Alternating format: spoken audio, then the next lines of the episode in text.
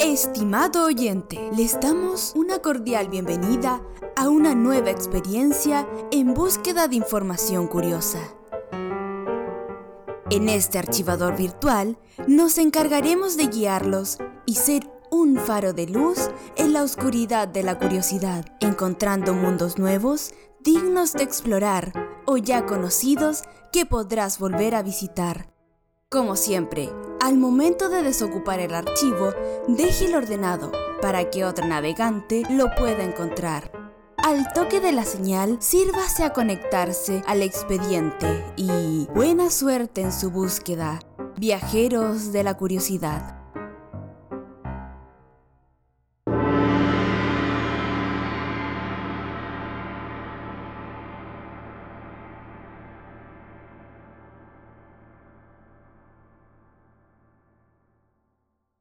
¿Puedes decirle a las lectoras de Live cómo se siente el ser una chica entre todos esos hombres? En realidad no me importa. El ajedrez no siempre es competitivo. El ajedrez también es hermoso. Excelente.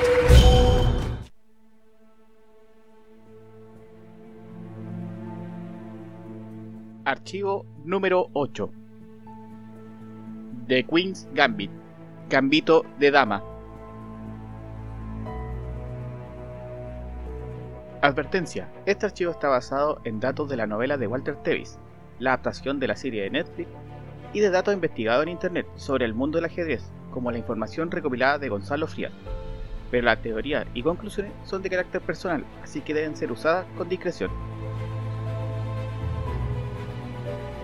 Esta serie fue creada por Scott Frank, que dirige todos los capítulos, y para los que les gusta el cine de superhéroes, es el guionista de la alabada película Logan. Bueno, y también el guionista de Minority Report. Y Alan Scott, que lanzan en Netflix el 23 de octubre del 2020. Está basada en la novela del mismo nombre de 1983 de Walter Tevis, que el difunto Heath Ledger tenía intención de dirigir junto con Ellen Page como protagonista, y pudo haber sido su debut detrás de las cámaras, pero por razones obvias, esto no pudo concretarse. Bueno, la serie es un recorrido hacia una meta, que es la historia de Beth Harmon, protagonizada por Anya Taylor-Joy, que le podríamos adjudicar muchos adjetivos positivos representados en una chica huérfana con actitudes para el ajedrez deslumbrantes, una niña prodigio del ajedrez.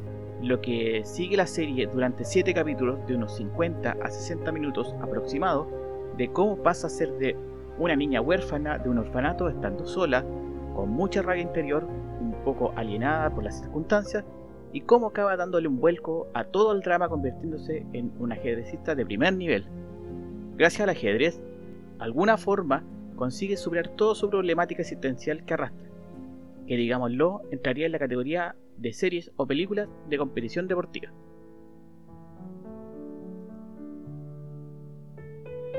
Hay que destacar las partidas de ajedrez.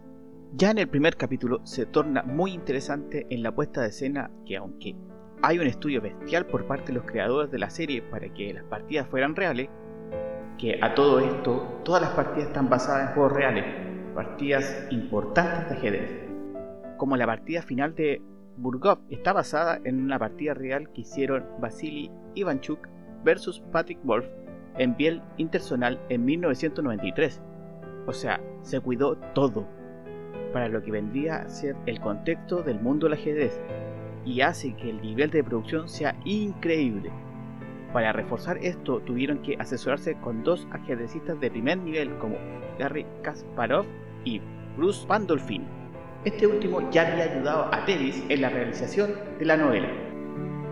Toda esa recursividad, partidas reales, tableros reales, piezas reales, es muy curioso porque a la hora de ver las batallas no las muestran, solo las insinúan.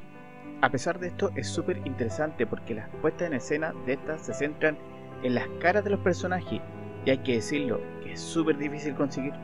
Pero aquí tenemos a Anya Taylor-Joy que me parece impresionante cómo aguanta con solo la mirada, muchas veces, la escena generando tensión solo con sus ojos. Elemento de su cara que resalta por donde se le mire, literalmente. En esto la actriz le saca brillo al personaje de Beth, que es similar al juego de ajedrez, No pide permiso para hacer la siguiente jugada, actúa por instinto y velando por sus intereses en el momento, cosa que no siempre le resulta favorable. Ella es Gambito de Dama, encarna la película y se la echa al hombro, y funciona tan bien tanto cuando está jugando como cuando está sola. Y no la tiene fácil, ya que es un papel súper difícil, porque es un personaje solitario, castrado emocionalmente. Se nota en cada una de las relaciones que tiene durante la serie, y es hermético, y sin embargo sabe transmitir esa espiritualidad, esa parte rasgada que está dentro de ella, herida, que trata de tapar con alcohol y drogas, cómo ese amor por el ajedrez culmina girando su propio personaje, y por eso me parece impresionante. Otro apartado que me llama mucho la atención fue el cómo abordaron el delicado tema de que la disciplina estaba saturada de hombres. Bueno, en los años 50-60 no se caracterizaba mucho por tener paridad de género en cualquier disciplina, pero la serie inteligentemente lo muestra con un descontento de Beth a la hora de cuando le hace la entrevista, y no quiere ser resaltada por ser la única mujer jugadora de ajedrez, como si fuera el único atributo o mérito. Ella no quiere ser etiquetada, solo quiere ser la mejor en lo que hace.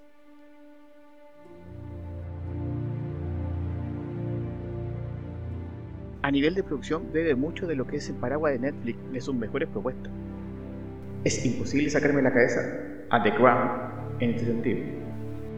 Pero no olvidar que esto es una serie también de guerra, ya que está ambientada en plena Guerra Fría, como telón de fondo, que se plantea como que es un campeonato ajedrez sabiendo de antemano que los jugadores de la Unión de República Soviética son los mejores jugadores de ajedrez, hasta el día de hoy. Es prácticamente la guerra llevada al tablero, y acaba funcionando muy bien.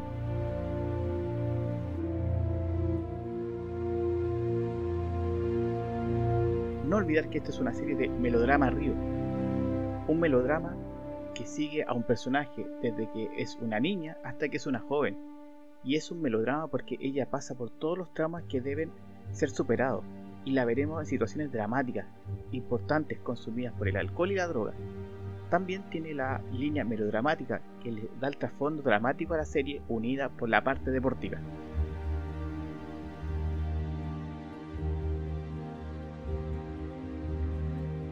Lo que caracteriza este podcast son las curiosidades. Y la serie tiene demasiadas. Lo que sí resalta son las curiosidades visuales. Algunas de estas tienen spoiler, por eso los dejamos para el final. Beth es pelirroja en la serie, lo que es un cambio con el libro, lo cual la protagonista es castaño. ¿Por qué este cambio? La misma Anya de Lorioy quería que fuera de ese color para que representara como un pulgar adolorido donde quisiera que fuera.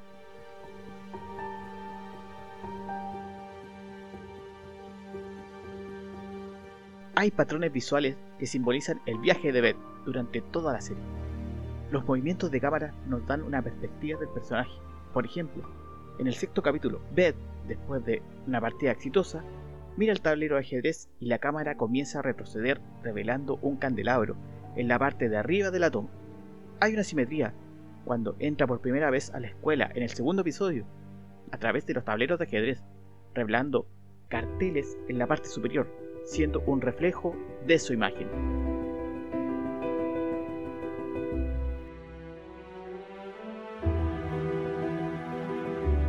Las tomas largas no son azarosas, especialmente cuando Beth hace una entrada o salida de un torneo.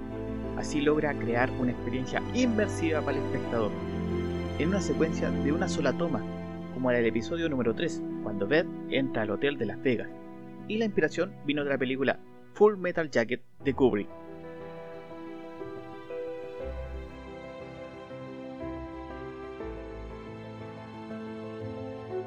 Beth concluye su viaje triunfal en el episodio número 7, mientras sale del auto y camina por un parque público con jugadores de ajedrez en Moscú. Una cámara de mano la sigue para enfatizar el nuevo sentido que tiene de sí misma. Al final Beth viste un vestido blanco, gorra blanca. ¿Se han fijado que tiene la forma de la parte superior de una pieza de reina? Y unos pantalones blancos, lo que quiere representar que ahora ella es la reina del tablero de ajedrez.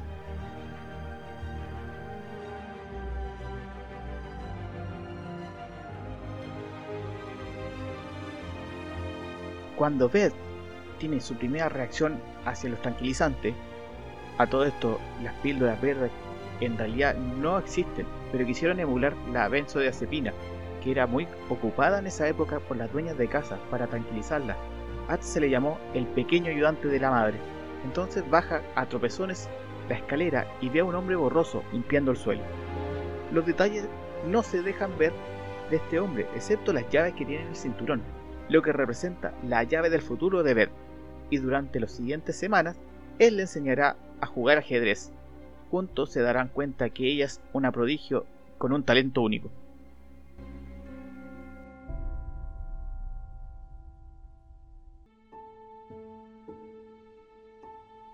¿Sabías que una de las escenas favoritas de Anya Taylor Joy tiene una anécdota increíble? Cuando Beth conoce a otro niño prodigio para una partida de ajedrez, la protagonista se siente socavada a la imagen que tiene de sí misma. Entonces la actriz pidió permiso al director para estropear psicológicamente al chico durante la secuencia. Quería desconcentrarlo y para conseguirlo no dejaría de moverse, pararse o hacer toda clase de movimientos durante el juego. Todo fue una improvisación de Anya Taylor Joy y no dejó que el chico lo supiera.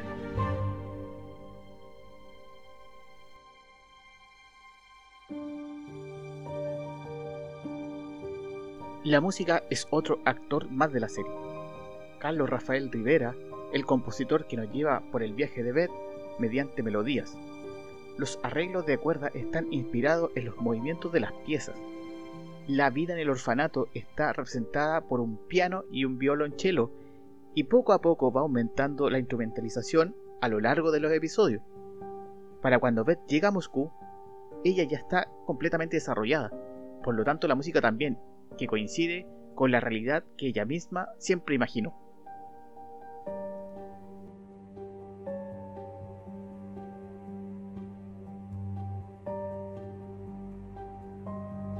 Benny Weiss, protagonizado por Thomas Brandon Saxter, el compañero místico de Bran Stark en Game of Thrones, es el mejor jugador de ajedrez de Estados Unidos y representa en cierta medida a Bobby Fischer. Tal como Beth, Benny es un outsider, un marginal, y la curiosidad visual es que en su departamento en Nueva York no hay ningún ángulo recto. Cuando vuelvan a ver, fíjense en eso. Incluso el suelo está en pendiente haciendo un paralelo con la obra clásica del expresionismo alemán, El gabinete del doctor Caligari, con escenarios angulosos y torcidos y formas irregulares. A todo esto, ni dejándose el bigote seis meses porque no le crecía más, aún así sigue teniendo una cara de niño.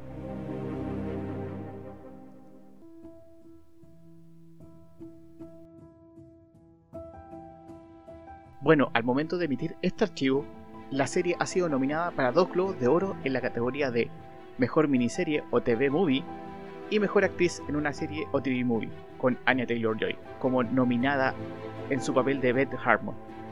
Bueno, los que estén escuchando este podcast en el futuro nos podrán decir cómo le fue a la serie en los Golden Globes del año 2021.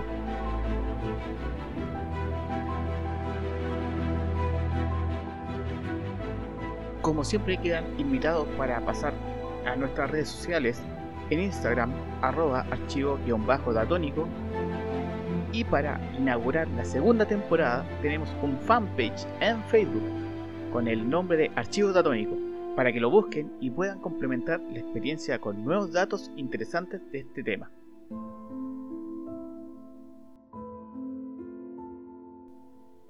Y para esta ocasión tenemos un regalo musical a cargo de Carlos Rafael Rivera, compositor de la serie, con toda su epicidad, nos entrega el tema principal de la serie. Disfrútelo, ya que el sonido inspira las jugadas hechas por las partidas de la serie.